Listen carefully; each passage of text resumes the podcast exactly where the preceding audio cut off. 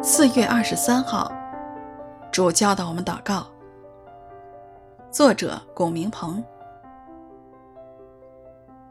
耶稣在一个地方祷告，祷告完了，有个门徒对他说：“求主教导我们祷告，像约翰教导他的门徒。”路加福音十一章一节。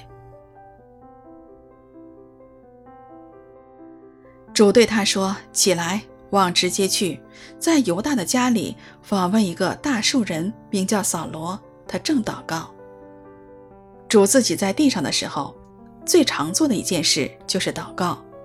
他退到旷野去祷告，他甚至出去上山祷告，整夜祷告神。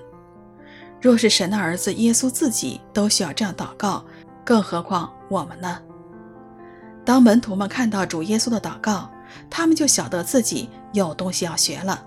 切切实实，祷告是需要学的，而且最好的方式就是请主自己来教导我们。没有比主教导我们祷告这个祷告的学习更好的了。学习祷告的最佳秘诀就是开始祷告。保罗蒙主光照，信靠主之后所做的第一件事就是他正祷告。